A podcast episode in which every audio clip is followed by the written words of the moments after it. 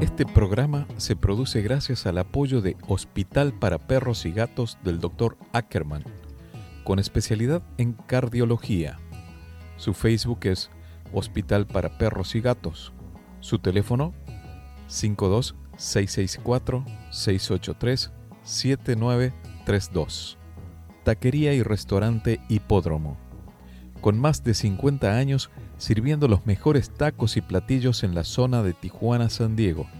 Están en Avenida Hipódromo 14. Su Facebook es Taquería Hipódromo y su teléfono 52 664 686 5275. Agradecemos el apoyo de Do It Business Center, con soluciones a la medida para hacer crecer tu negocio en el corazón de Zona Río Tijuana. Renta tu espacio para oficina o empresa en Do It Business Center. Agenda una cita en doitbc.com. Viví una vida mejor en Distrito Betania, el mega desarrollo de Grupo Betania. Más seguro, más cerca, más cómodo, más accesible, más calidad de vida. Tres torres, 569 departamentos, ubicado estratégicamente sobre una de las principales avenidas de Nueva Córdoba. Avenida Belezarfil, esquina Perú. Unidades de 1, 2 y 3 dormitorios con pileta, gimnasio, asadores, seguridad las 24 horas, paseo comercial, oficinas y cocheras. Invertí mejor, viví mejor. Distrito Betania, un nuevo desarrollo de Grupo Betania. Conoce más en grupobetania.com. Quisiera ser más bueno, pero a veces no me escucho tener lo que merezco. Ni poco ni mucho. Quisiera regalarte la sonrisa que me falta, aunque hable tanto y tenga poca palabra. Escuchaba al autor español Alex Rovira haciendo alguna reflexión sobre el amor. Y me quedé pensando. Digo, el amor en todas las facetas, ¿no? De pareja, de amistad hacia nuestros hijos. Muchas veces los confundimos. Se confunde el amor y el deseo. La naturaleza nos ha creado para que deseemos a un tercero y para que nos reproduzcamos. Pero eso no es amor, es deseo. El amor debe ser lúcido y el deseo es el que es ciego. Pero ¿se puede aprender a amar? La respuesta es que sí. Amar es la voluntad de comprender, de cuidar e inspirar. Y estos tres verbos se pueden aprender. ¿Qué tiene sentido cuando decimos o dicen te amo? Para vos, ¿qué es el sentido de eso? Si te dicen te aman, pero ¿te cuidan? ¿Te dicen que te aman, pero te escuchan? ¿Te dicen te aman, pero te ayudan a ser mejor? La pregunta real es, ¿te están amando? Estamos confundiendo el amor con querer, con el deseo, con la posesión. El amor es otra cosa. Tú eres tú, yo soy yo. Pero decidimos caminar juntos, por lo que decidimos cuidarnos, comprendernos y realizarnos. Pero en este sentido, a la vez hay mucha confusión. Muchos nos cuestionamos el amor a partir del desamor, a partir del duelo. ¿Qué ha pasado aquí? ¿Cómo estamos? ¿Qué nos está pasando? Ahí buscamos una mirada más reflexiva y en algunos matrimonios llega el cuestionamiento, ¿qué nos está faltando? Muchos de esos casos ven la necesidad de sentir el complemento con un hijo. ¿Te imaginas con un niño o una niña? Tal vez su llegada nos dé la plenitud que nos falta. Y se comienza la búsqueda. Sin embargo, en algunos casos se hace presente la infertilidad y llega la opción para poder adoptar. Pero la pregunta clave es, ¿están preparados? ¿Qué es lo que deviene en un futuro con la adopción? En esta tarde de lluviosa, de invierno aquí en Tijuana, donde estoy escribiendo esto, me inspira de mejor manera graficar esto con un texto de Eduardo Galeano, que se llama El mar, y dice así. Diego no conocía la mar. El padre, Santiago Cobaldov, lo llevó a descubrirla viajando al sur. Ella, la mar, estaba más allá de los altos médanos esperando. Cuando el niño y su padre alcanzaron por fin aquellas cumbres de arena, después de mucho caminar, la mar estalló ante sus ojos, y fue tanta la inmensidad de la mar y tanto su fulgor que el niño quedó mudo ante la hermosura. Y cuando por fin consiguió hablar, temblando, tartamudeando, pidió a su padre, ayúdame a mirar. Al tomar la decisión de adoptar, tener una mirada y una postura tan amplia para ser el faro, para acompañar una almita que va a llegar a tu vida, para ayudarla a mirar. Como Diego quería contemplar el mar, esta alma necesita contemplar la vida. Quédate con nosotros. Hola, ¿cómo estás? Te doy la bienvenida a otro programa más del Puente Charlas que Trascienden. Soy Gustavo Torres para RCN 1470 AM en el sur de California, lo que es el condado de San Diego, y la ciudad de Tijuana, Rosarito y Tecate en México. También envío un fuerte abrazo a mis amigos de FM Signos 92.5 en la zona norte metropolitana de Buenos Aires y FM La Voz 96.5 en La Pampa, ambas de Argentina. El programa de hoy va a constar de dos partes, de las cuales lo vas a poder escuchar en Spotify por el tiempo de duración. Vamos a cruzar el puente junto a la psicóloga Marisa Domínguez, que me acompaña desde Chihuahua aquí en México. Y todo un análisis emotivo, realista, y todo lo que se tiene que tener en cuenta a la hora de adoptar y una situación que implica toda la sociedad, pudiéramos decir en todas partes del mundo, pero nos vamos a centrar en lo que es América Latina. Algunos datos que revelan, según el RELAF, que es una organización experta en América Latina y el Caribe que promueve las prácticas políticas que garantizan el derecho a vivir en familia y comunidad para niños, niñas y adolescentes, en el 2020 en México decía que existen 217 casas hogar pública y 729 privadas. Y de acuerdo con el INEGI, en el 2020 hay 22.742 niños, niñas y adolescentes institucionalizados a la espera de adopción. Por su parte, en Argentina, que también nos escuchan, en un artículo de la agencia Telam, eh, fechado en noviembre del 2022, dice que hay 2.199 niños, niñas y adolescentes en espera de ser adoptados. Y un dato curioso, en Buenos Aires el 85% de los postulantes quieren niños de menos de 3 años de edad.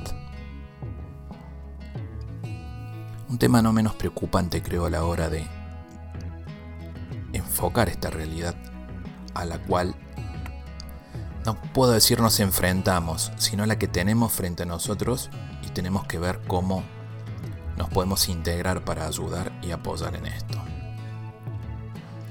La primera parte de este programa va a contar con una historia real, en voz propia, de una persona que lo ha vivido y a quien quiero mucho y es mi familia.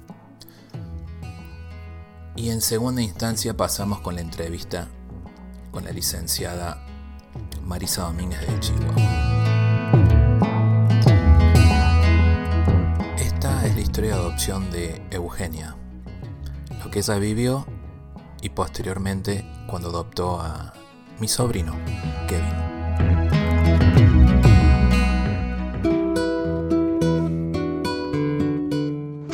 Hola Gustavo, ¿cómo estás? Eh, bueno, te mando este mensajito para para contarte más o menos cómo fue lo, eh, lo de las adopciones. Em, bueno, lo que me contó mi papá fue que eh, cuando estaba casado con María no podían tener hijos. Y, y bueno, ella ya tenía ya le habían diagnosticado el cáncer de mama, eh, ya no había mucho por hacer por ella en realidad. Y em, querían tener hijos y ninguno de los dos podía. Eh, bueno, y el papi, viste que era de Río Ceballos y trabajó en la Cruz Azul con un médico de ahí y se habían hecho conocidos y, cercanos. Y bueno, comentándole su situación, este, le dijo que estaban buscando un bebé para adoptar, para... Eh, porque bueno, en el corazón de, mi papá pensó que si adoptaban un niño o una niña, este, su esposa se iba a sanar, podría llegar a ser un milagro para, para su esposa. Y bueno, fue así que un día lo llamó este médico y le dijo, hay una chica que tuvo su bebé y, y bueno, lo quiere dar. Y bueno, fue así que me fueron a buscar y en ese momento me dieron, me pusieron mi nombre, mi apellido y como si fuera hija em, de los dos eh, verdadera. Yo me enteré de esto a los cinco años. Me enteré por, por nuestro vecino del, de, la abuela Mecha, por una de las hijas de la Piri, que me dijo que yo era adoptada. Em, bueno, tenía cinco años y cuando volvimos a casa le pregunté a la Isa y la Isa me dijo que sí, que era verdad, pero que tenía que hablar con mi papá. Entonces bueno, la mami le advirtió más o menos de que me habían dicho y, y que bueno, que era el tiempo de, hablar sobre esto. Eh, yo no me acuerdo, pero mi papá me cuenta que íbamos en el rastrojero y que íbamos los dos solos y que le di, pregunté, papi, ¿es verdad que yo soy adoptada? Y bueno, dice, estacionó el rastrojero a un lugar, a una orilla y, me dijo que sí, pero que ellos me querían y que para él era como su hija de sangre. Y bueno, a lo que yo dice que le contesté que no se preocupara porque mm, para mí él era mi papá y, y que estaba muy contenta de ser su hija. A lo que él se, quedó asombrado por con cinco años es una respuesta madura si se quiere o inocente a la vez. La cosa es que bueno así me enteré y fue algo que nunca me pesó ni me amargó la vida ni me ni me puso mal sino que al contrario este siempre me una privilegiada porque no sé qué, habría sido de mí. Em, he tenido muchas pérdidas, la pérdida de, de la persona que, que, me trajo a este mundo, la que intentó adoptarme y no pudo porque a los dos años de adopción o de tenerme falleció. Lamentablemente ella no me pudo cuidar esos dos años porque su situación de salud era muy mala. Eh, y bueno, y llegó la Isa y la Isa me adoptó en su corazón y para mí ella es mi madre. Eh, con todas las letras, eh, la que digo que se jugó por mí, la que me vio y, y me agarró y, y entré en su corazón y ella en el mío. Em, yo siempre digo que todos merecemos ser amados, aunque tengamos muchas cosas que, no son las ideales ni las óptimas, eh, aunque estemos chuecos, aunque seamos gordos, flacos, rubios, negros, eh, todos merecemos la oportunidad de ser amados y de tener una familia que te contenga, que te proteja, que te enseñe, que te guíe. Y para mí ha sido eso. Así que no está en mi mente ni en mi corazón así, ah, yo soy adoptada. Sí, lo soy, pero no es algo que me haya pesado, que me haya dolido. Y en cuanto a Kevin, yo de los 11 años de edad, que recuerdo bien, tenía en mi corazón de que yo no iba a tener hijos biológicos, sino que eh, cuando fuera grande iba a adoptar. Y bueno, fue lo que me pasó con Kevin. Eh, un deseo que se, que se dijo en voz alta y, y creo que Dios lo tomó y, me preparó para que cuando llegara el momento, que tuviera un corazón abierto y dispuesto. No es fácil, eh, las adopciones legales son difíciles, a mí me llevó cinco años, eh, cinco años de espera, de, de pensar eh, que, bueno, su madre biológica podría arrepentirse o podría hacer las terapias y, y, lo que le habían mandado a hacer para poder recuperar a su hijo. Y, y bueno, y las visitas que se tendrían que haber hecho, que no se hicieron dos nomás, pero porque ella no quiso. Eh, y bueno, cada vez que el juez nos llamaba para que nos presentáramos en el juzgado y juntar papeles y todo lo que le hacíamos a Kevin, eh, y él con su apellido, con su apellido original, con su nombre original todavía. Em, bueno, tuve que poner abogados, pagar un juicio y esperar cinco años para que el juez dictara la sentencia de adopción plena. Em, y dos años más para poder ponerle mi apellido y cambiarle uno de sus nombres.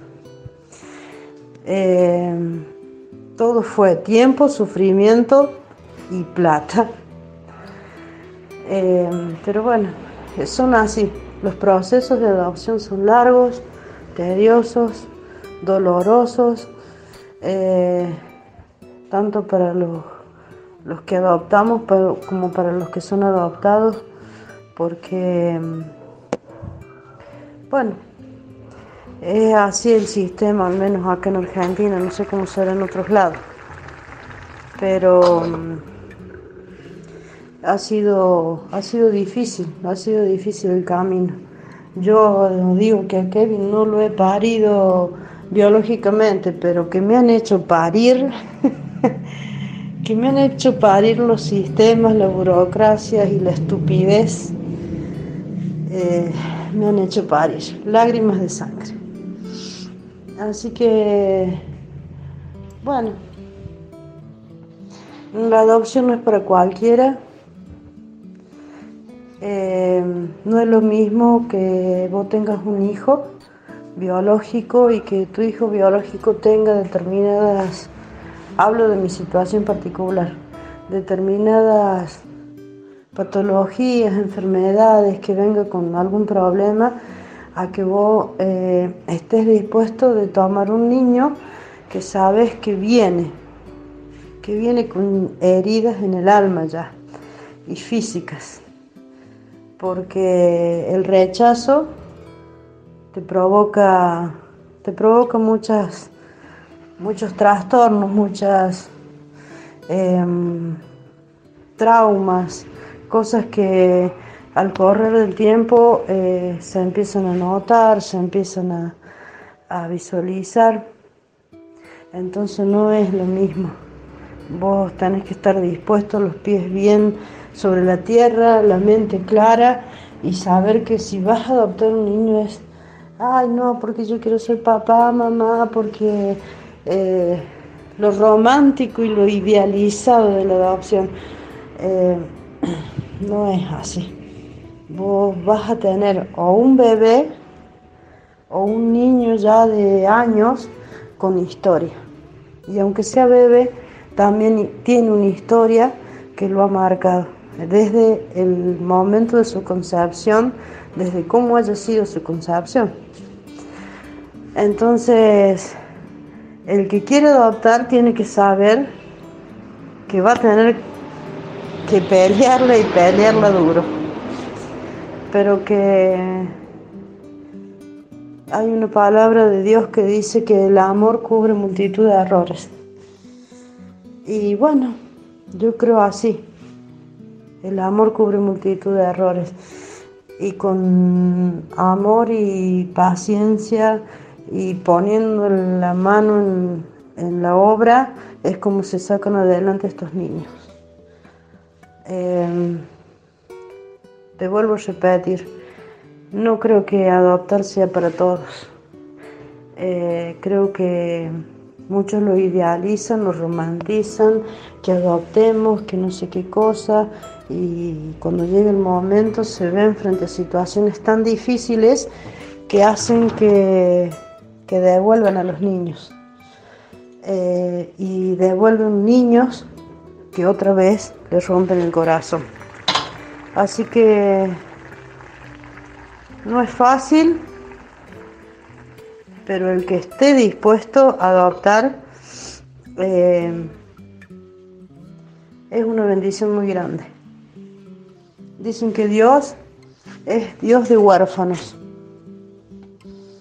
Eh, y eso no quiere decir que va a bajar de donde esté o como esté y va a adoptar los niños, sino que usa sus instrumentos para, para él demostrar su amor. Eh, y bueno, como te repito, Gustavo, eh, todos nos merecemos ser amados, todos. Todos nos merecemos una segunda oportunidad, todos nos merecemos una caricia, todos nos merecemos que alguien se haga cargo de nosotros, de nuestras heridas, del abandono. El abandono es tremendo, es tremendo en un niño. Es tremendo lo que le provoca. Entonces, bueno, espero que, que lo que te cuento te sirva. Si me quieres preguntar algo más, te mando un abrazo, primo. Le doy paso a esta segunda parte del programa desde Chihuahua, México, a la psicóloga Marisa Domínguez, con más de 20 años de experiencias, mucha preparación y alguien a quien identifico como una buscadora de la verdad, incansable. No necesariamente el que busca encuentra, dice Jorge Bucay, y en el camino va toda la iluminación que recibe y que da con todo su amor. Bienvenida Marisa.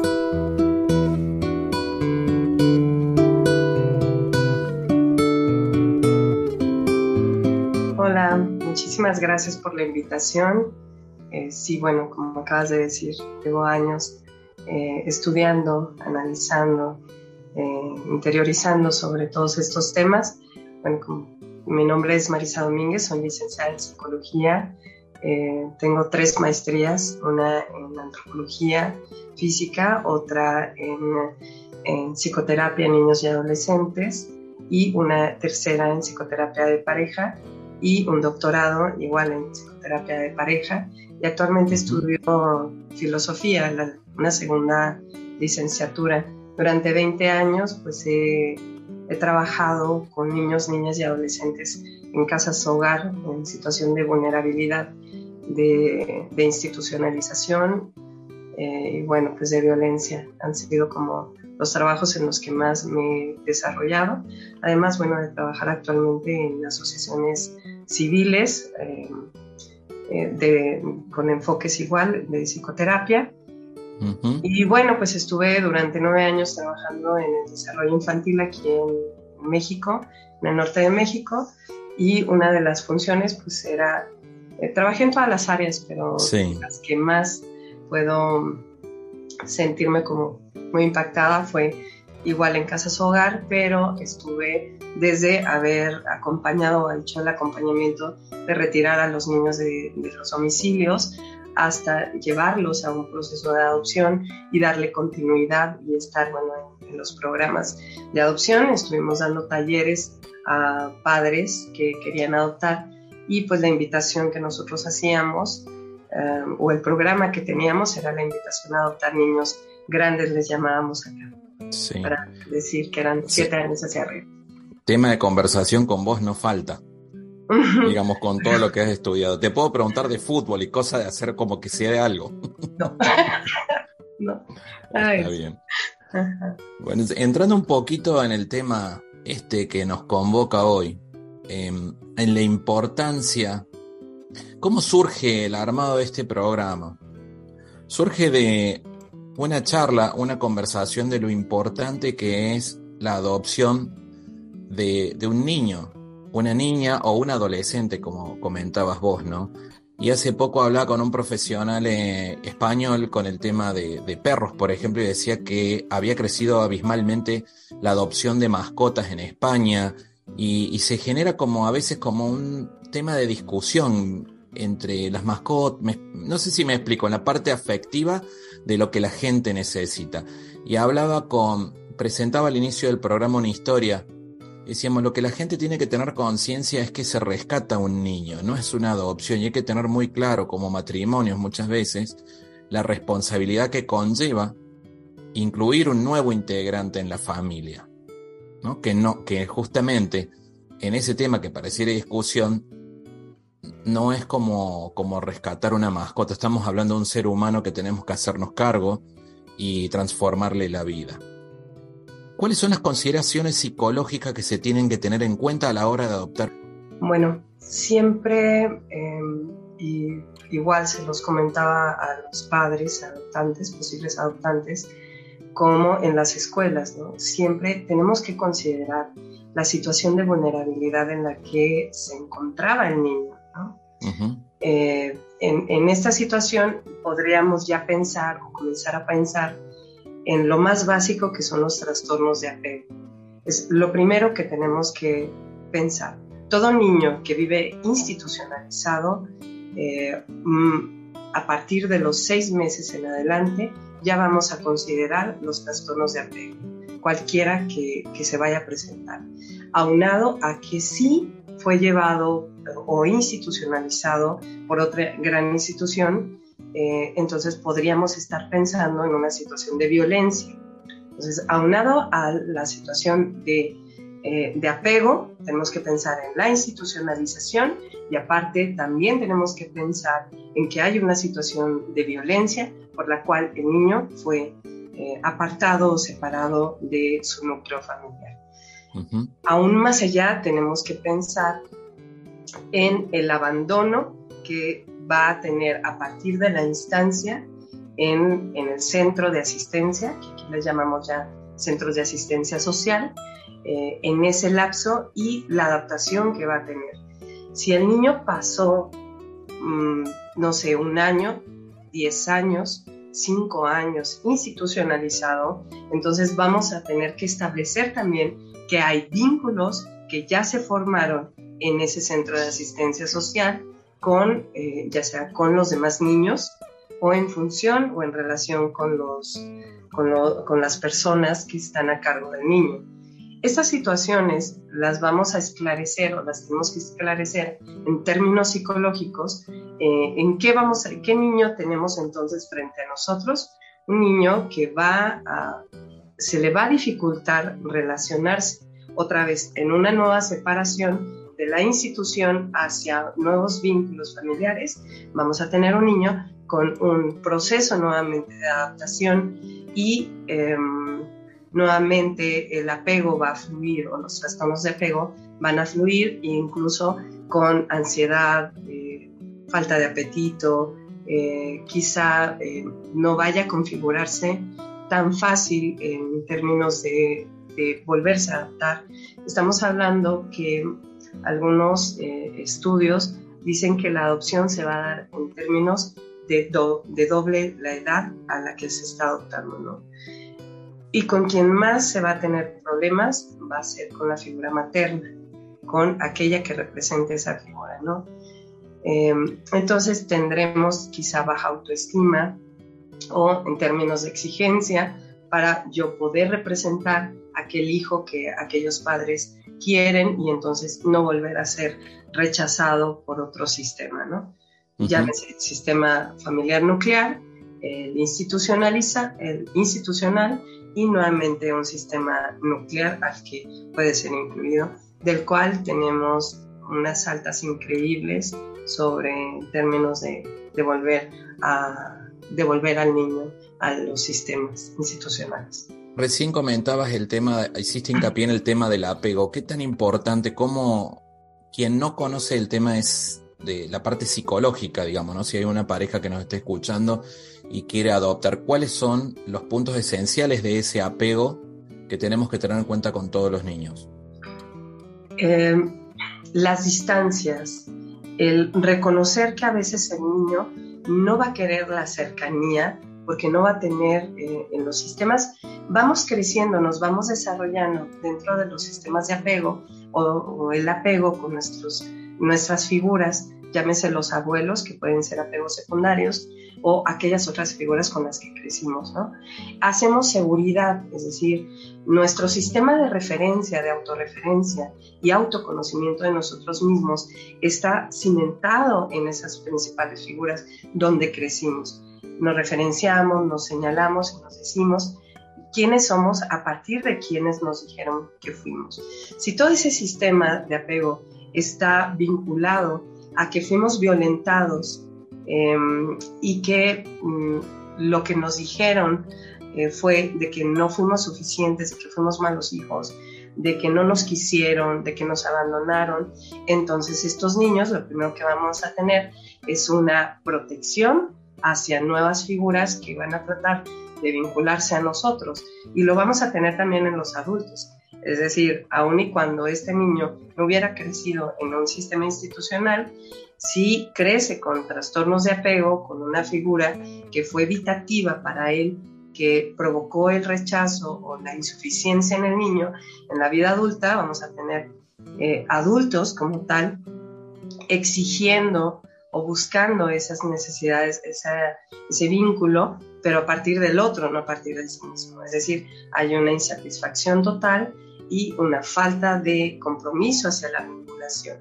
En estos niños es igual, más porque han sido institucionalizados y entonces su, luego esperan que el niño tenga como, claro, ya lo rescatamos y en ese rescate, entonces el niño va a ser feliz y todo lo contrario. Eh, lo, que, lo que encontramos es precisamente que el niño no, está, no se siente seguro, eh, se siente muy vulnerable, encuentra que lo que le dijeron que iban a hacer los papás eh, o ese sistema maravilloso de paternidad, pues tampoco se, se encuentra porque está en una idea eh, que le han hecho pensar al niño antes de adoptarlo. Es un gran problema, ¿no? O sea, porque no, no crean que mucho, realmente no hay mucho de lo que se puede o lo que hemos podido trabajar a nivel institucional con estos niños. Llámese desde casa cuna, porque luego se pensaría que los de casa cuna, por ser bebés a, a cinco años, no van a tener ningún problema.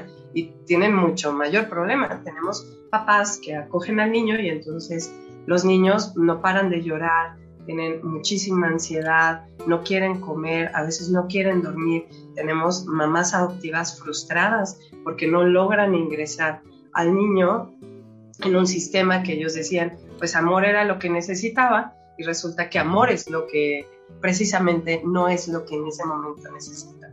Y entonces es ese proceso de adaptación que va a ser muy difícil. Yo se los pongo así un poco para que podamos ampliar y llevarlo a la imaginación. Es como si eh, nos sacaran de nuestro lugarcito, nuestra casa, y nos llevaran a, no sé, a Alemania o a Rusia, ¿no? Y entonces ahí nos dejaran solos en un lugar totalmente desconocido, en un idioma que ni conocemos. Imagínate el nivel eh, de ansiedad, de miedo, de, de, no saber ni en dónde estás parado, ni qué personas, y todos los demás tratan de comunicarse contigo, pero tú no entiendes ni papa de lo que están diciendo, ¿no? Es básicamente en ese mismo sentir tenemos a estos niños, o sea, no se les explica realmente, se trata de encaminar haciendo alusión a que vas a tener papás nuevos, pero realmente el concepto, la definición a estas edades no es muy comprensible, no queda muy claro. Queda claro para los papás y ni tan claro de que van a, van a hacer un proceso de adopción. Pero ya cuando están viviéndolo, cuando están experimentándolo, el choque incluso cultural eh, y a nivel familiar es muy grande y hace un mar de diferencia. Es un desafío. Me, me vino a la mente cuando dejaba a mi hijo en la guardería en algún momento y que agarraba la cobijita. Y después leía en un libro, creo, de Boris Cyrulnik, creo que es que, que habla del apego y habla de que el niño toma esa, esa cobijita porque es como una especie de, de, tener cerca a su mamá, a su papá, y de recordar que lo va a venir a buscar. O sea, es como que mm, así lo comprendí en ese momento. Y me imagino en esa situación de vulnerabilidad, lo que pasa por la cabecita es que, que se, se apegan a lo más conocido que tienen y en, en plazos cortos, ¿verdad? O sea, este lugar ya me empiezo a sentir cómodo y me sacan y me llevan para otro lado. Me empiezo a sentir cómodo y es el miedo al rechazo que se suma. Esto me hace pensar mucho eh, qué es lo que tiene que tener en cuenta una pareja a la hora de, de adoptar, porque incluso cuando tiene un hijo, siempre digo, el amor si uno puede amar a su niño, a su niña, sin embargo, de repente en un matrimonio que viene todo en una vida, los dos solos, y ingresa una tercera personita que hay que cuidar, atender, no te deja dormir y un montón de cosas que hay que ser realista. Me dice mi prima, es que a veces pareciera que romantizamos la adopción. Y hay que tomar conciencia de lo que significa y de lo que vamos a, enfrentar, ¿no? ¿Qué tiene que tener en cuenta eh, una pareja a la hora de tomar en adopción un niño? Esa es una pregunta. Y la otra, dependiendo las edades también. Puede ser un bebé, puede ser un niño de 4 o 5 años, puede ser un adolescente, que lamentablemente el otro día hablamos, ¿no? Cuando nos conocimos, que, que por ahí después de cierta edad ya se resulta un poquito más difícil eh, encontrar una, una, adopción. Sí. Eh, bueno, con la primera pregunta, ¿qué tener en cuenta?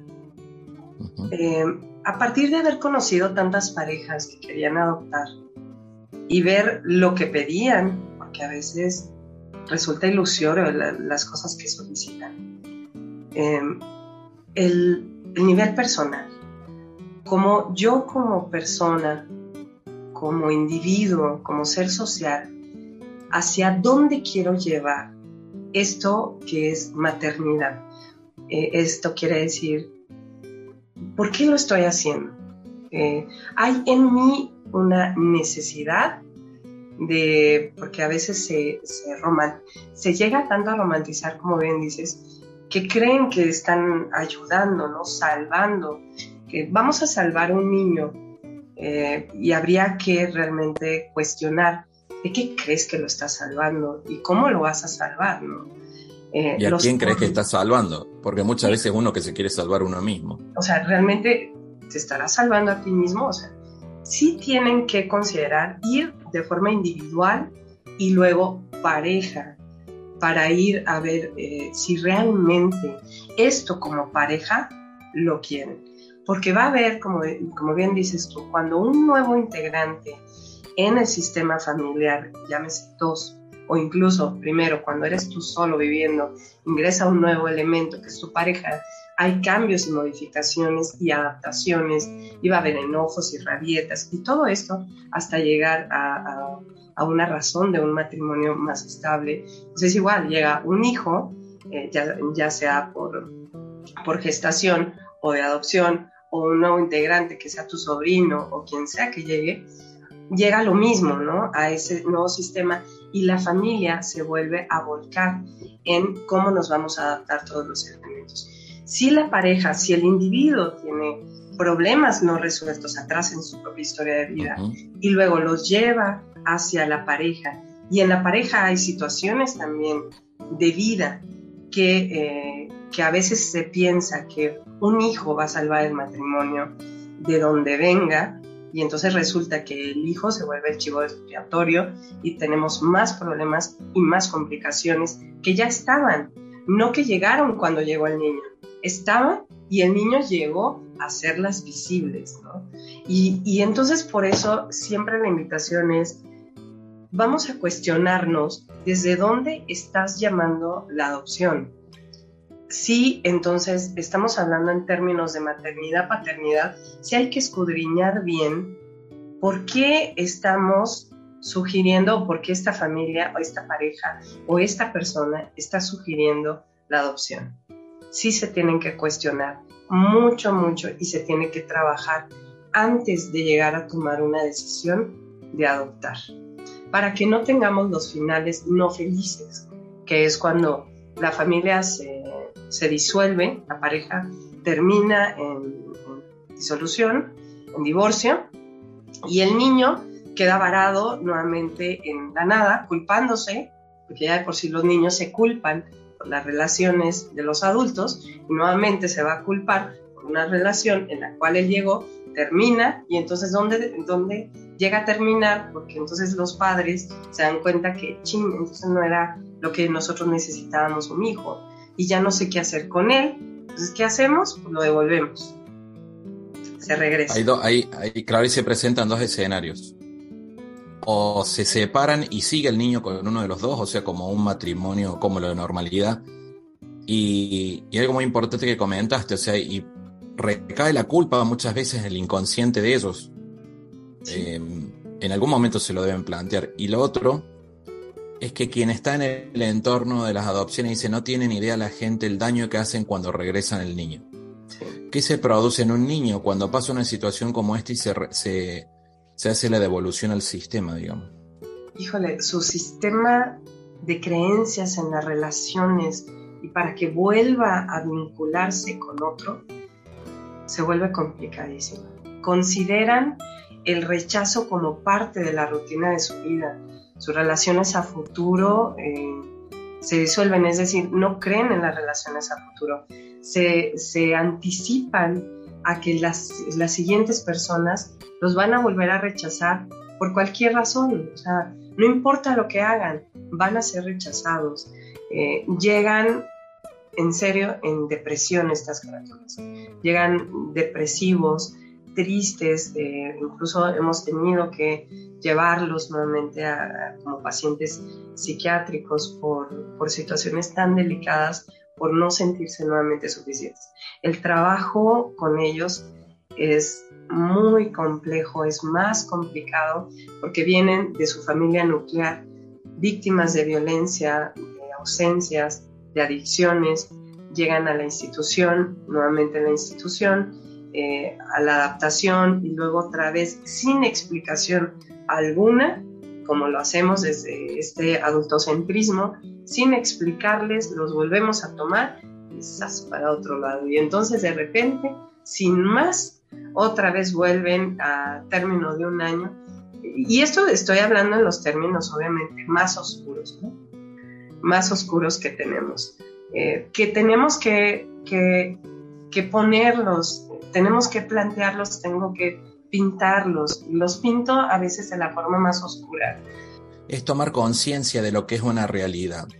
Por eso hice una comparación por ahí un poco odiosa de que no es lo mismo adoptar un perro que adoptar un niño. Y me explico, o sea, puedo, se, escucha mal, pero muchas veces en esa necesidad interior que podemos tener cada uno de, de cubrir un vacío individual o un vacío como pareja, pensamos y buscamos un salvavidas. Recién te escuchaba hablar que buscamos el tercero en el medio, ¿viste las, relaciones triangulares cuando buscas a alguien que va a negociar por los dos permanentemente? Y no es la solución, creo que tenemos que ir al interior. Yo creo que hay algo un poquito más allá, que es el tema del suicidio, que por ahí eh, socialmente nos cuesta afrontar, ¿no? Pero también es una situación que, que se está dando eh, en la sociedad en general y en diferentes niveles ya de edades. No, uno pareciera que un niño de menos de 10 años no va a pensar eso y lamentablemente hay casos que sí sucede. Entonces se, pienso en la vulnerabilidad de estos niños ¿no? que tienen este rechazo y cómo podemos apoyarlos realmente o apadrinar o, o buscar la forma más sutil y más ordenada de brindarles apoyo y amor.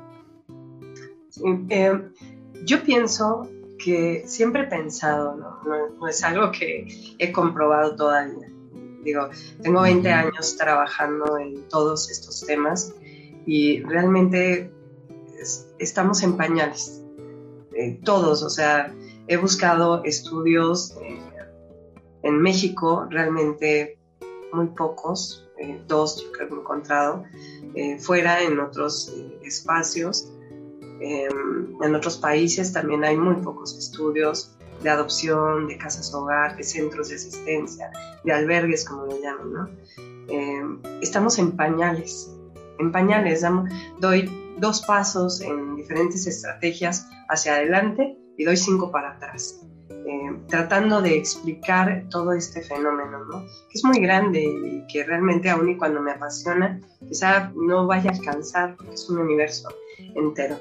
Sobre, sobre esto, eh, sobre este mismo y lo que planteas en términos de suicidio, tristemente sí, hablando sobre la vinculación, sobre el no sentirnos suficiente, sobre el rechazo, sobre el abandono eh, y todos estos temas sí pienso que eh, no, no podría determinar si en sí estos niños pueden llegar, he conocido casos muy tristes que sí, pero cuando fueron, eh, cuando ya salieron de, de, la casa hogar, cuando empiezan a hacer su vida y empiezan la vida de adultos, sí he conocido casos que han terminado en suicidio o han terminado víctimas de las de las drogas, los casos más tristes, eh, o nuevamente terminan en, en, pandillas, en situaciones de, de muerte violenta, eh, bueno, situaciones muy, muy tristes, muy caóticas, eh, por esta misma vulnerabilidad, ¿no? y ahorita que preguntabas, ¿quiénes son?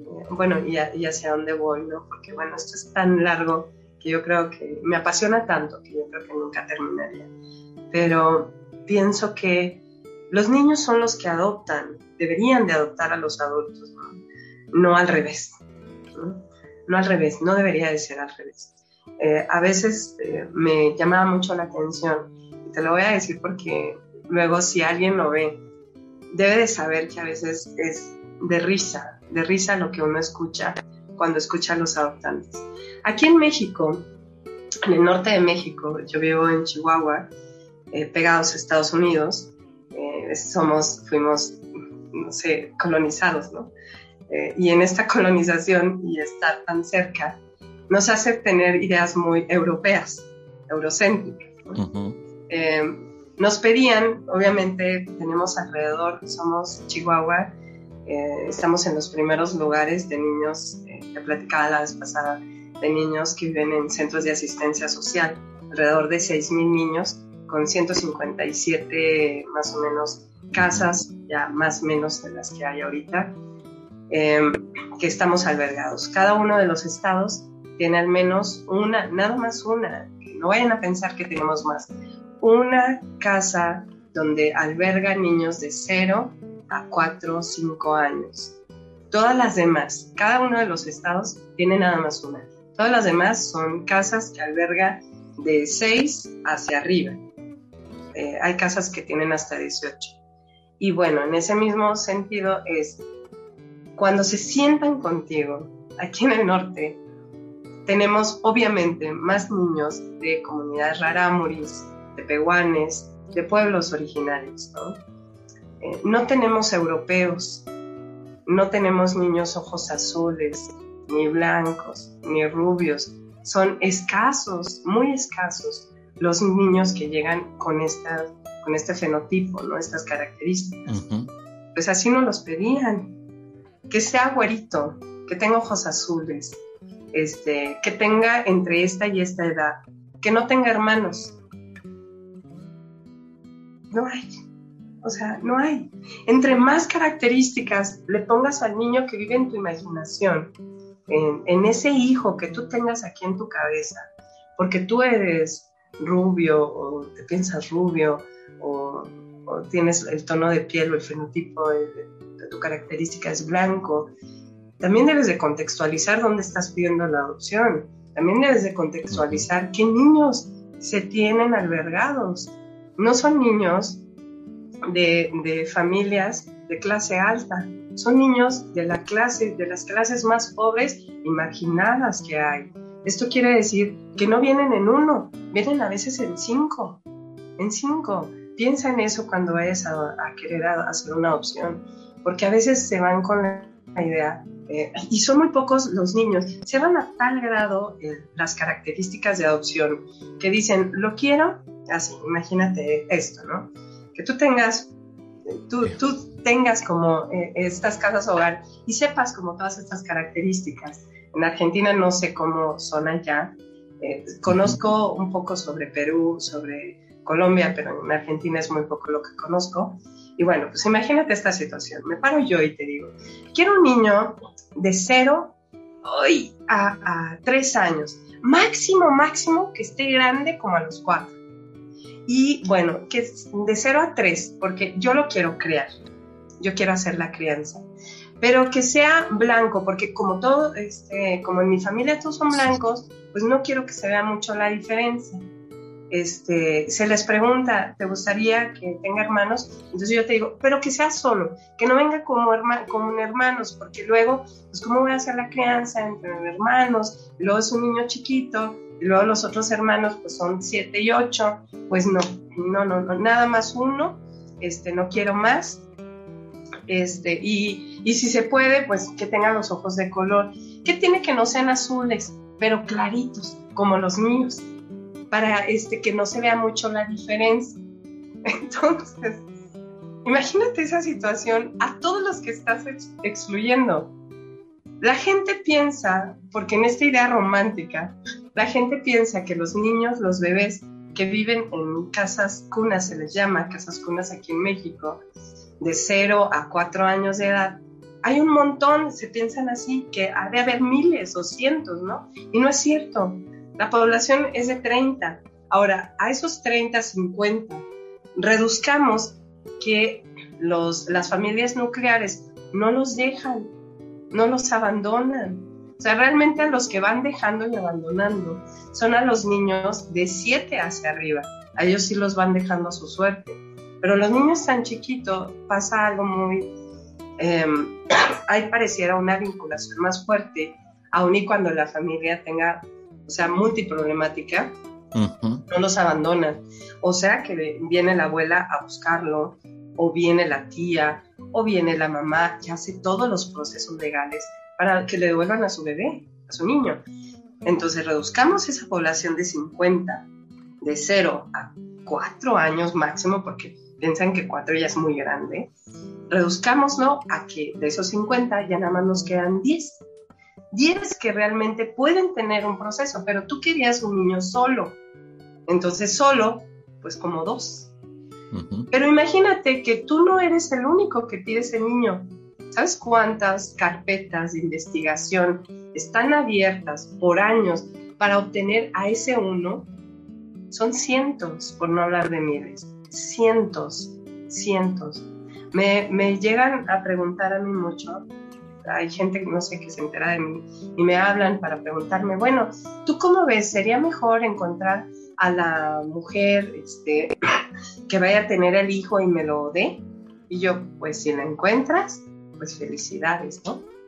Aquí y creo que también en cada uno de los estados hay al menos una casa que alberga madres adolescentes con la finalidad muchas veces de que eso pase, que los den en adopción.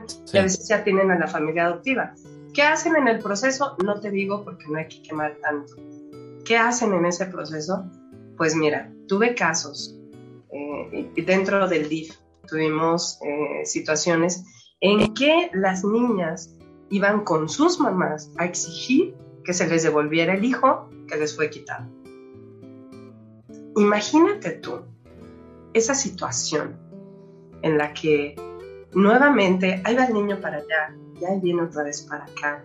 Y para podérselo quitar a los padres adoptivos es todo un tema. Todo un tema de daño emocional para todos lados. Pero sí. Qué difícil, güey. Quedaba casado, pero no sabía que. Es como que se me hizo un remolino adentro cuando contaste que uno empieza a dar las características del niño que busca. O sea, es como que están los valores eh, como por caminos diferentes. una mujer que una vez me dijo, y que no tenga ningún problema emocional. Y yo, pues no. no, no hay. No existe. volvemos a lo mismo, no quiero romantizar el tema de, de la palabra amor. Dejarse fluir en la convivencia de lo que es una familia realmente, con responsabilidades, con acciones, con sentimientos. Sí. Dejar los secretos, ese nivel de secretismo, dejar esa idea de maternidad social que se tiene, de paternidad social que se tiene, y permitir que el niño sea quien te guíe. El niño te va a guiar hasta dónde podemos ir vinculándonos con él. Incluso nos va a dejar en claro todos los problemas emocionales que tenemos. Eso nos va a ir abriendo, ¿no? Sigo una cuenta de una chica que yo los invito, eh, que es muy, muy criticada, ¿no? Eh, ella creo que es, eh, no sé, coreana o china, no sé, la verdad.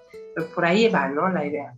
Y entonces ella platica justamente esto, que es la idea de haber romantizado tanto las adopciones. Ella dice, no, pues no es que yo sea malagradecida, pero quítense la idea de que realmente están salvando a alguien, no están salvando a nadie.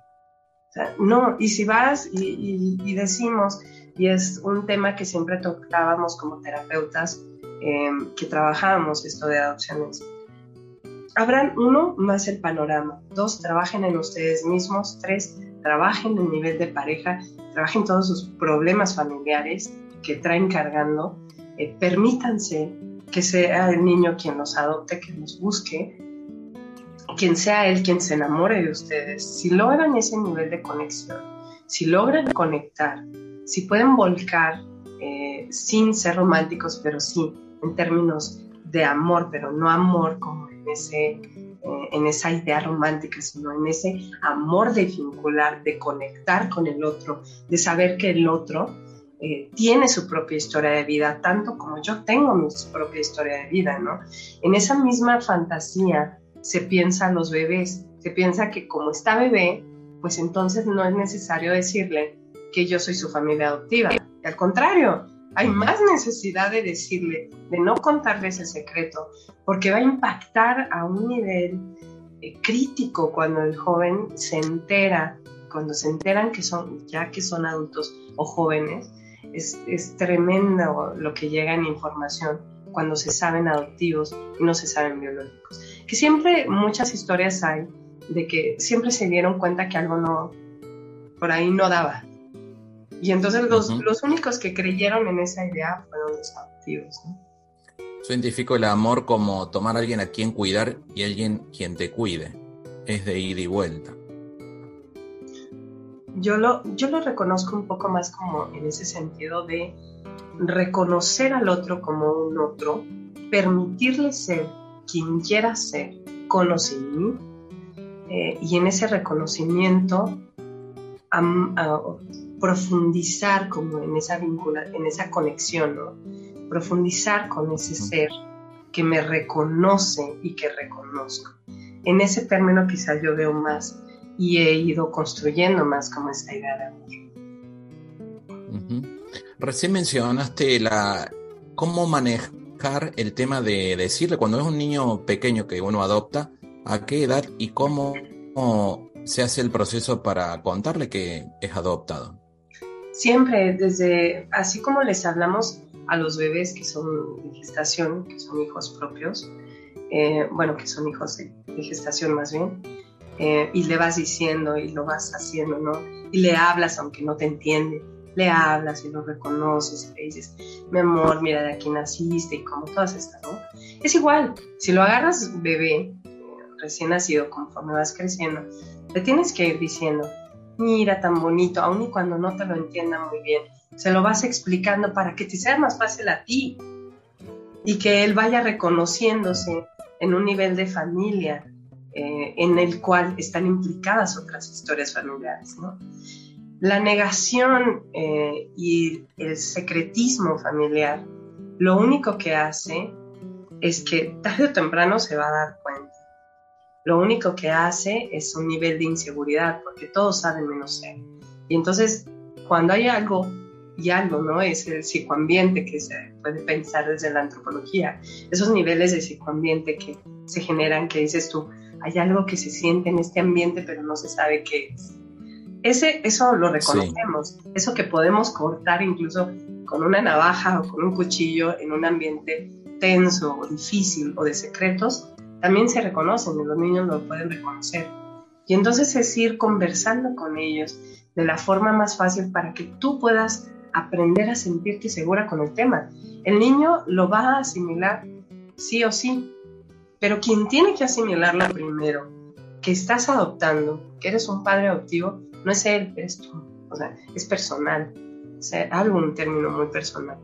A veces me da la impresión que es tan difícil para los adoptivos darse cuenta que son adoptivos más que para el niño que es adoptivo.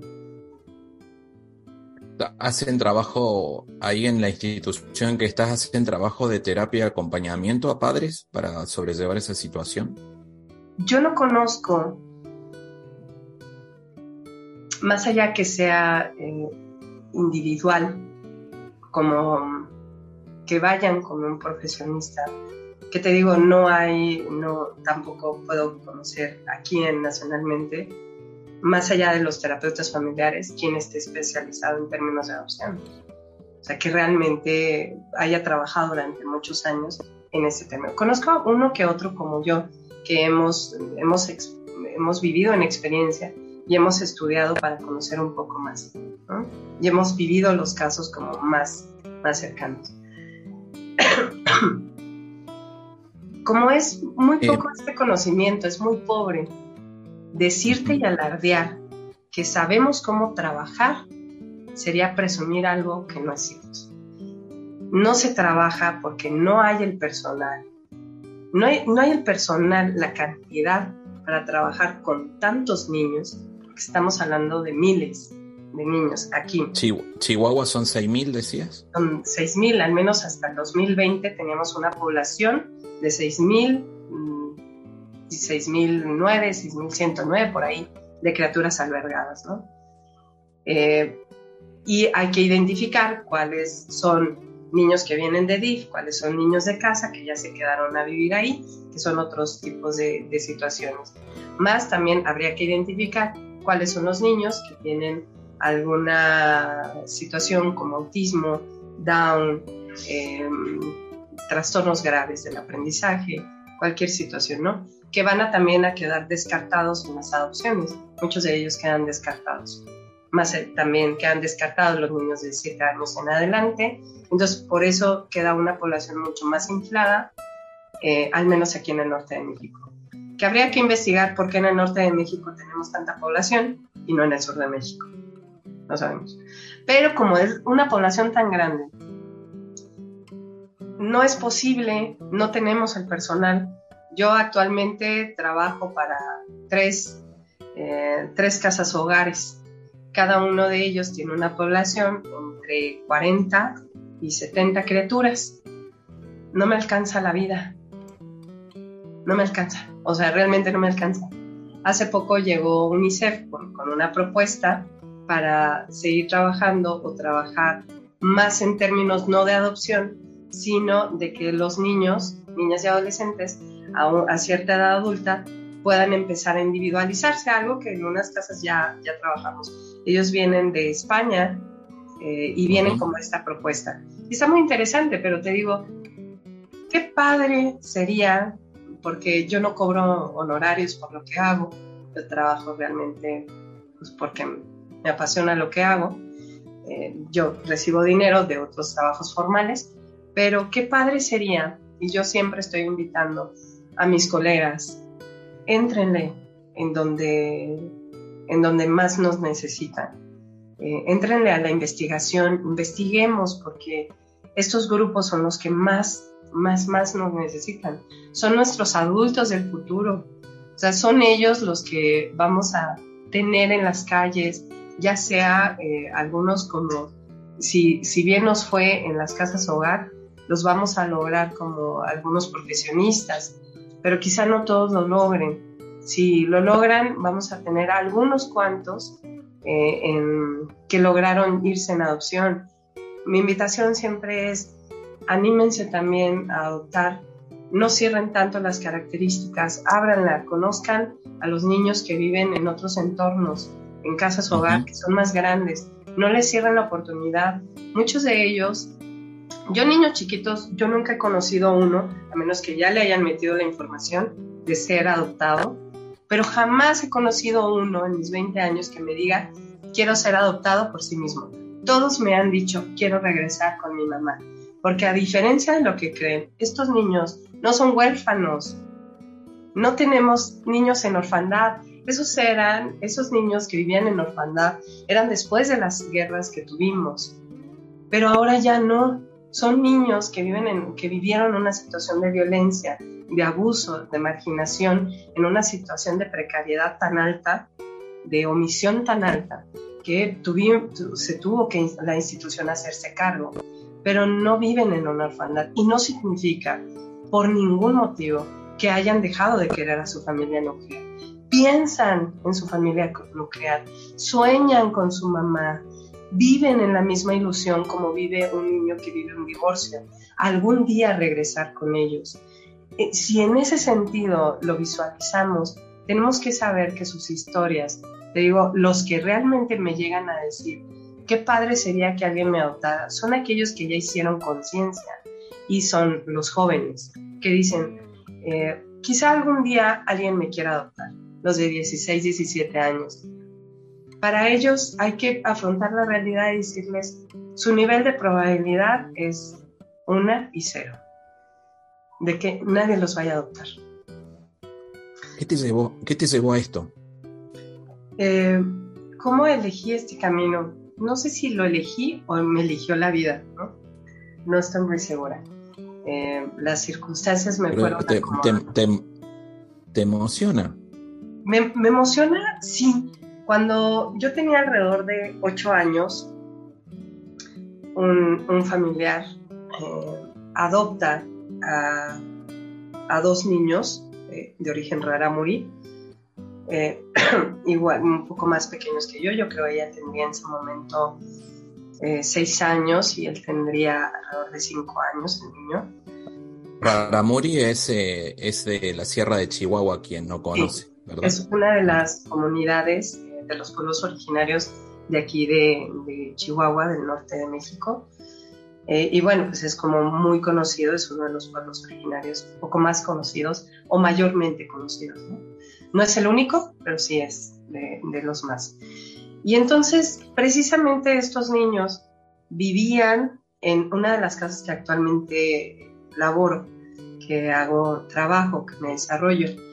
Este, y quizá en algún momento cuando yo era niña, ahorita que lo comentas, lo pienso y digo, sí, eh, al ver la situación de violencia que vivían al lado de, esta tía, eh, que era impresionante, no impactante, o sea, era impresionante el grado de violencia, de crueldad, que yo siempre he dicho, qué padre que un día lleguemos a tener, que estos niños, o que en general la infancia, llegue a tener el privilegio de los derechos que tiene el animal, porque no los tiene nunca, o sea, es, es dolorosísimo, ¿no? Y a partir de ahí que yo empiezo a ver cómo, cómo, eh, cómo sufren, a tal grado que llega un momento en que otra, eh, mi, mamá y otras tías intervienen para que vayan y se los quiten, o no que los devuelvan, que se los quiten por amor a, los, a Dios, ¿no? La vida me lleva por situaciones en las que me pone en el DIF, casualmente con personal que en su momento le entregó a mi tía a estos niños. Desgraciadamente, eh, una vez que los reintegran, obviamente mi, tía y mi tío se separan, él fallece tiempo después mi tía, ante la situación de violencia, le quitan a los niños. Eh, estos niños terminan en, una casa hogar. Em, ella crece, eh, se casa, se va y hace su vida. Eh, y él em, fallece por situaciones de violencia, em, vive en una situación de calle de precariedad y termina acuchillado. O sea, terrible, ¿no? Y entonces yo voy creciendo, ¿no? de aquí de Chihuahua. Voy creciendo y digo, algún día yo trabajaré con niños que viven así, en una casa hogar. Sé que algún día, ¿no? Y entonces, ¿por qué estudié? Porque todos dicen, ¿por qué estudiaste todo lo que estudiaste? No lo estudié porque, porque no, porque no había más que estudiar aquí. No, hay una razón. Sí, hay una razón. Sucede que me voy dando cuenta como psicóloga que es muy poco lo que sé, que no sé nada. Eh, cuando empiezo a trabajar para DIF y me meto a la primera, al primer estudio de grado, que no es por los grados, es por, por lo que se especializaba, ¿no? lo que me estaba especializando, me doy cuenta que es poco o nada lo que sé. Digo, es que me falta saber qué es lo que está pasando en estos sistemas, por qué no los termino de entender, por qué tengo que entrarle más y entonces digo, debo de conocer los sistemas familiares. Y me voy al, otro grado, que es la segunda maestría, para conocer los sistemas familiares. Y entonces empiezo a comprender un poco más los sistemas y digo, claro, ya entendí, pero no, este nivel de complejidad es mucho para mí y no lo termino de entender aquí. Necesito comprender qué pasa arriba en el sistema de pareja para que esto esté funcionando como funciona. Entonces hago el doctorado en terapia de pareja y digo, ah, muy bien, pero no, necesito entender más porque no entiendo por qué eh, el contexto está influyendo a tal forma que estos niños quedan rezagados o violentados o de esta manera, ¿por qué está pasando esto? Y entonces me voy a a la antropología física en términos de comportamiento, de complejidad y de emociones para poder ampliar más el conocimiento y poder entrar a estos temas que son de violencia. Y entonces digo, pero no, todavía no entiendo. Necesito comprender por qué desde, desde términos de complejidad, desde términos de interpretación, por qué nos está faltando más.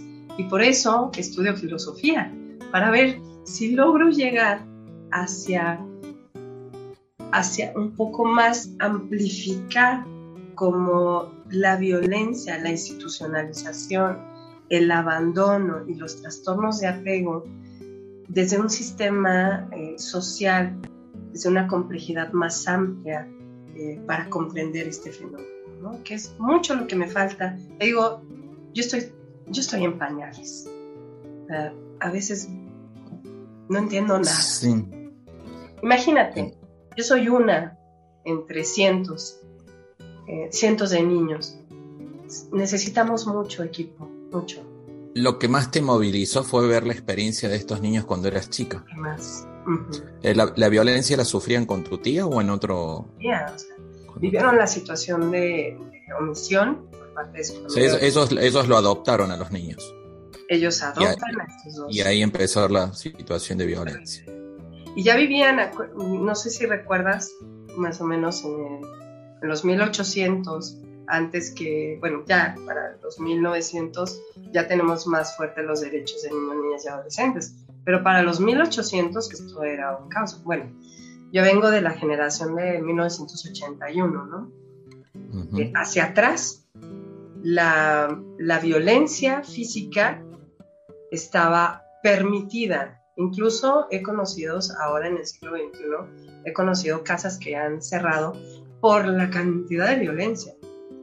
Entonces, estos niños vivían de una situación de precariedad, de pobreza, de, mucha pobreza extrema, de omisión de cuidados, van a una institución donde también es permitida en todos los centros, todas las casas hogar, albergues, orfanatos, como se llamaron en su momento, era permitida la violencia como uso de la disciplina, entonces llegan a otro nivel de violencia, otro sistema de violencia, salen de ese sistema de violencia y se van a otro sistema de violencia parental. Y entonces, imagínate, yo trabajo, lucho y no me cansaré de luchar, no me cansaré de luchar por estos niños, porque ellos no pueden ir a marchar para ir a que sus voces se escuchen. Y entonces a veces me peleo, grito, grito muy fuerte para ver si alguien me escucha, para decir, en serio, en serio no puede ser posible, que no, eh, los, los adoptantes piensan que es poco lo que se hace eh, para quitar a los niños de su familia y dárselos a ellos. Pero es que si se dieran cuenta en el mundo en el que un día, no, un mes en este mundo se darían cuenta porque es necesario tener tanto cuidado en lo que hacemos, tanto cuidado.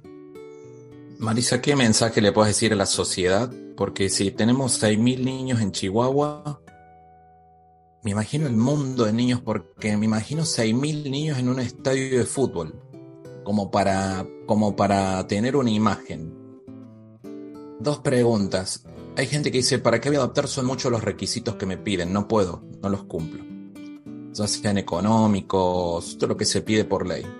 Y por otro lado, en la sociedad, ¿qué puede hacer para apoyar esas instituciones y a esos niños?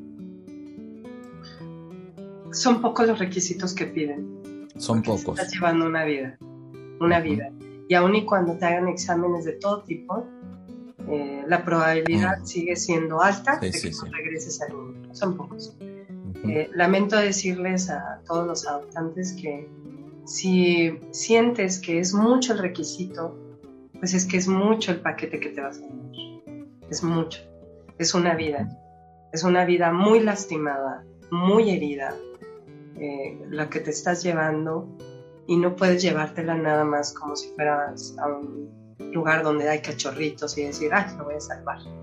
No, porque probablemente quien te esté salvando a ti sea ese niño. Entonces, como, te está, como se te está entregando una vida, si para ser padre eh, vía eh, de gestación deberíamos de repensar muchas veces si realmente deberíamos de serlo, pues imagínate llevando algo que ya está hecho, ¿no? Eso yo creo que sí, eh, no quiero que se desanimen tampoco, no quiero que digan, híjole, el panorama está negro, que no deberíamos hacerlo. No, sí, pero váyanse conscientes, váyanse paso a paso, vayan con los pies firmes, no romanticen, dejemos de idealizar como hemos idealizado la pobreza, dejemos de idealizar que los niños que están ahí son niños que están buscando el amor de ustedes, no es cierto. O sea, son niños con una capacidad de resiliencia, de salir adelante con todos sus problemas, de vincularse y, y de hacer una vida que lo han hecho por miles de años. Quienes no han vivido estas experiencias son los adoptantes. Ellos no lo han hecho y ellos son los que tienen que aprender. Estos niños no. Y, tienen que tener mucho cuidado, ¿no? Dejen de llenar de características a los niños. Dejen de creer que los niños son niños de clase alta. Son los niños de las clases marginales, de la pobreza. Dejen de creer que estos niños, porque fueron víctimas de violencia, no aman a sus madres, sí las aman. Aman a sus madres y a sus padres aún y en términos de violencia y de abandono. Las aman y piensan en ellos todos los días. Dejen de pensar que, eh, que lo que se llevan es un niño güerito. Esos están en Canadá, posiblemente, o en Europa, posiblemente. Pero sí, de donde vas a, adoptar, tienes que ver el contexto donde estás adoptando. O sea, no, no pretendas que no sea África y no sé, sacar a pretender que vas a adoptar un niño este, güero de ojos azules. Un David Beckham. Sí, no, o sea, eso no va a pasar, ¿no? Eh, si hablan las características, vayan y conozcan, o sea, al menos aquí en México, en muchas de las casas se les llama casas abiertas, casas de puertas abiertas. Los niños no están encerrados, no están en una esquina llorando, los niños tienen las actividades diarias y cotidianas como tienen cualquier otro niño, viven su vida como cualquier otro niño, están vinculados con los directivos como cualquier otro niño se vincula. Eh, y ha batallado, pero lo ha logrado. Ahí están, ¿no? Eh, y, bueno, en, esos, eh, en esa idea es vayan, conozcan y quítense la idea. Vayan y conozcan y si quieren ir, yo mi invitación siempre aquí a los de DIF es, ¿y qué pasaría si los que quieren adoptar vivieran un mes aquí, como van y viven un mes en una guardería para conocer dónde va a quedar su hijo? Aquí es para saber dónde está su hijo, dónde está su próximo hijo viviendo. Vayan y cocinen para los miles de niños que formaron parte durante años como hermanos y crecieron como hermanos. Conozcan a la mamá que fue la secundaria, la sustituta, que fue la directiva, o quizá la cuidadora o colaboradora. Que estuvo como madre, que escuchó cuando lloraba este niño, que lo tuvo que quitar de las greñas de otro niño. Vayan y escuchen las historias, conozcan a sus mejores amigos ahí, no nada más vayan y lo saquen y lo cambien de contexto, vayan y conozcan primero, inúndense de información antes, antes de ir a pretender que van a salvar. Se cuenta que no necesitan ser salvados, necesitan un acompañamiento real. Si van a formar una familia, necesitan saber este concepto de familia, desde conocer y saber que las familias vienen acumuladas en el individuo, no vienen aisladas en los individuos. Cada niño tiene su propia historia. No eliminen la idea, no se quiten la idea de que la posibilidad de adopción también está en los niños más grandes, 7, 8, y hay niños incluso más grandes que están esperando ser adoptados, que sí los niños más grandes, y ellos pueden adoptarlos, no ustedes a ellos, ellos a ustedes, ¿no?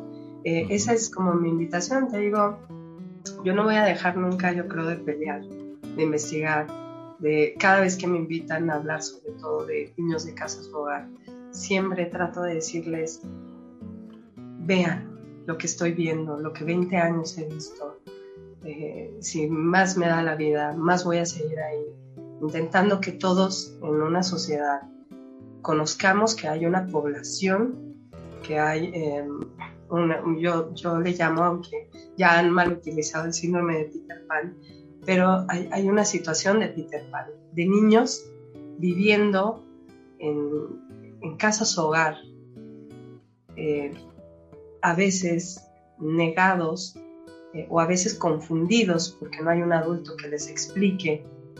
Y ellos te dicen, ¿no? Dicen, ¿cómo irá mi situación? ¿Cómo irá mi caso? Se llaman casos. Ellos se llaman, se autonombran casos. Entonces dices tú, ¿en qué momento nos hemos vuelto una oficina? Eh, nos hemos, y te digo, es tan poco el personal para tal cantidad que yo entiendo que no alcanza. No alcanza aquí, no alcanza en otros países, no alcanza en China, supongo que no alcanza en Argentina, no alcanza en Perú, no alcanza en ninguna parte, porque estamos superados por un problema, por un fenómeno que nadie ve, porque nadie ve. Este, hay una frase muy bonita que dice que a partir de, conocer en una sociedad cómo se trata a los niños, se puede conocer a la sociedad, ¿no? Y a mí me preocupa la ciudad de chihuahuense, me preocupa el norte de México. Y también me preocupa pensar que en el sur, no porque no haya casas hogar, no hay violencia, sino que algo está pasando a nivel mundial que esta sociedad no se está preocupando por su infancia, no se está preocupando. Te agradezco tu tiempo, Maritza, y gracias por acompañarnos.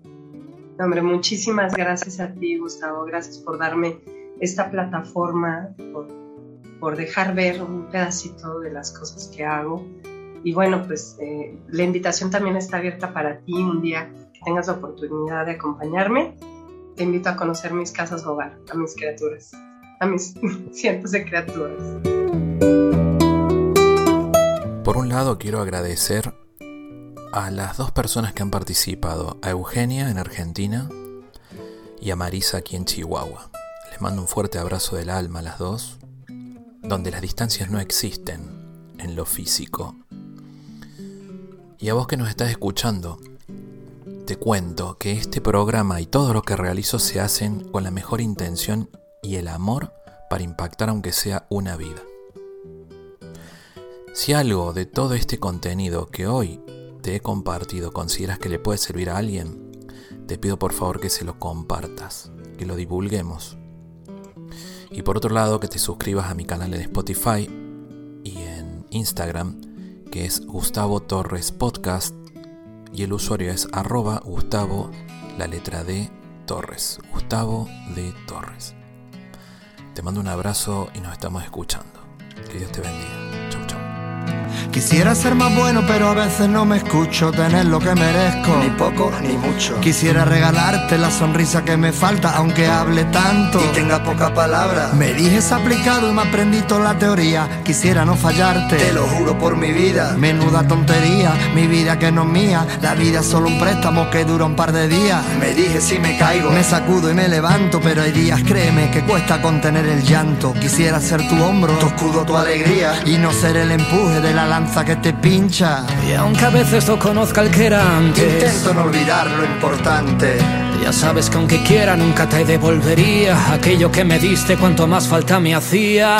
Y entregarte el corazón, que siempre lo lleves cerca. Si algún día me perdí, no dudes que estoy de vuelta. Y entregarte el corazón, dar todo lo que tenga. Bailaremos sin temor cuando llegue la tormenta. Quisiera ser la nota más alta que llegas cuando cantas matando el lamento, lamer tus heridas y secar tu tormento para que al final te rías y no solo hacia adentro. Quisiera ser la letra que sigues al pie, la misma en la que te sujetas cuando vas a caer. Quisiera ser lo que te vendo, los consejos que nunca mantengo, ni tengo pero que querría tener. Quisiera querer como quiero que me quieran, ni poco ni bastante, aunque me basta con que a mí me quieran bien. Que de tanto hacerlo me deshagan, rehagan y me hagan un lugar al que al final quiera volver. Y aunque a veces no conozca al que era antes, no pierdo de vista lo importante. Ya sabes que aunque quiera nunca te lo pagaría. ¿Cómo saldar la deuda? ¿Con quién te salvó la vida? Y entregarte el corazón, que siempre lo lleves cerca. Si algún día me perdí, no dudes que estoy de vuelta. Y entregarte el corazón, dar todo lo que tenga. Sin temor cuando llegue la tormenta.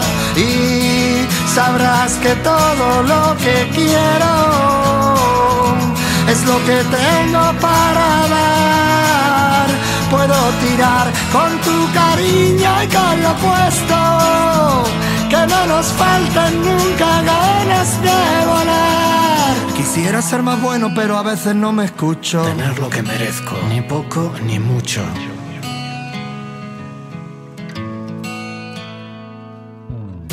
Y entregarte el corazón, que siempre lo lleves cerca.